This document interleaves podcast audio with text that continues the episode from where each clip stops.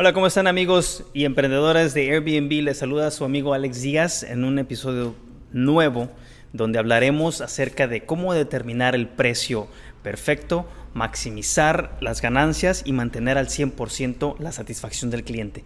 Primero que nada tienes que partir y tienes que llevar un récord de todos tus gastos. Tienes que saber eh, lo que estás gastando cada mes, tienes que saber lo que, lo que está, las entradas y las salidas para poder llevar un rumbo específico. Si no tienes esto, vas a estar, vas a tener un poco de problema porque no vas a saber dónde establecer tu tarifa por noche. Y es muy importante porque en el ciclo anual de, de tus altibajos, ya sea por la temporada, este, eh, vacacional o por la temporada de eventos en tu localidad, esto va a depender muchísimo y tienes que llevar un récord de todo lo que está pasando. Eh, la mejor forma de poder establecer una, un precio eh, adecuado, un precio óptimo es mediante la prueba y el error. Tienes que empezar de, alguna, de, alguna, de algún lugar. Si no sabes cuánto tiempo se van a quedar tus huéspedes o qué es lo que el, promedio de la estadía, documentate, pregunta. Eh, este, con algún otro amigo que tenga su propiedad enlistada en, Airbnb, que tenga un poco más de experiencia. En, mi localidad son es muy sencillo, tenemos eh, un destino de playa, entonces eh, todos los, ah, los clientes americanos y canadienses que viven en las partes nortes de nuestro hemisferio eh, se vienen escapando del frío. Entonces nosotros ya sabemos que de noviembre a abril es temporada alta. Y dentro de esa temporada, que son seis meses, tienes altos y bajos, eh, que va a depender mucho por eh, los ah, eventos, Navidad, Acción de Gracias, Año Nuevo y, lo más alto que es enero, febrero, marzo. Pero por eso tienes que documentarte, tienes que saber cuáles son las expectativas, cuáles son los, ah, las tendencias de tus viajeros. ¿sí? Y tienes que jugar también con el mínimo de estadía. Pueden ser tres noches o pueden ser dos noches o pueden ser un mes o pueden ser dos meses. Tienes que probar y eh, eh, ajustar tus, tus, ah, tus, tarifas mediante prueba y error. También tienes que eh, enfocarte y tratar de arrancar y lograr entre, entre más rápido mejor de 5 a 10 reseñas positivas, de 5 a 10 reseñas de 5 estrellas.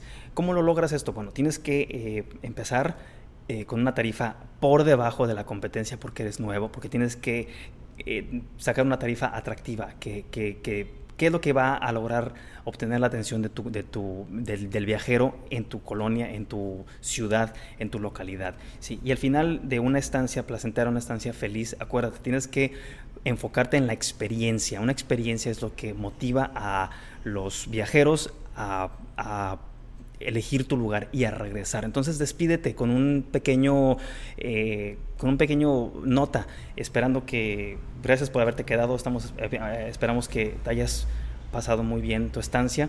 Sería increíble si me dejas una reseña en tal y tal página eh, dentro del periodo de los, de los próximos 10 días eh, para que los huéspedes futuros eh, que estén pensando en quedarse en mi unidad tengan la información y una reseña de alguien como tú que te hayas quedado. Este postdata, si en el futuro decides regresar, por favor contáctanos, te, estaremos esperando. Algo así, algo sencillo. Y este, yo también recomiendo mucho que tengan sorpresas, como pueden ser eh, canastas de bienvenida con dulces, mexicanos o de tu localidad, pan, pan eh, este, fruta de temporada, todo eso es eh, clave para lograr una muy buena reseña. Y aparte de la comunicación es lo más más más importante. También tienes que experimentar y lo decíamos eh, hace un momento la estadía. No no eh, si no sabes al principio si el huésped va a quedarse tres noches o una semana o, un mes saca diferentes tipos de tarifas y ajusta la estadía. Tres noches, una semana, un mes. Es súper, súper importante. Y tienes más que nada, tienes que conocer e investigar a tu cliente. ¿Qué es lo que está buscando? ¿Va a ser un cliente de negocios? ¿Va a ser un cliente retirado? ¿Va a ser un cliente de, entre 40, 50 años? ¿Va a ser hombre? ¿Va a ser mujer? ¿Qué tipo de cliente vas a tener? Eso es sumamente eh, importante. Eh, yo, por ejemplo, cuando tengo clientes que se quedan por un mes o dos meses o tres meses, que es una temporada más larga, me gusta mucho porque es, son menos bienvenidas, menos proceso, menos entradas, menos salidas, eh, menos intercambio de comunicación, menos, menos todo. Para mí me funciona muy bien eso, pero probablemente para ti no, probablemente quieras optimizar un poco más. Todo depende de tu perfil, de tus expectativas, de qué tanta actividad vas a querer tener eh, con tu propiedad o tus propiedades. Eh, no supongas nada, mejor documentate, investiga cuáles son las expectativas de tu cliente y de ahí eh, puedes partir. una de las cosas también más importantes es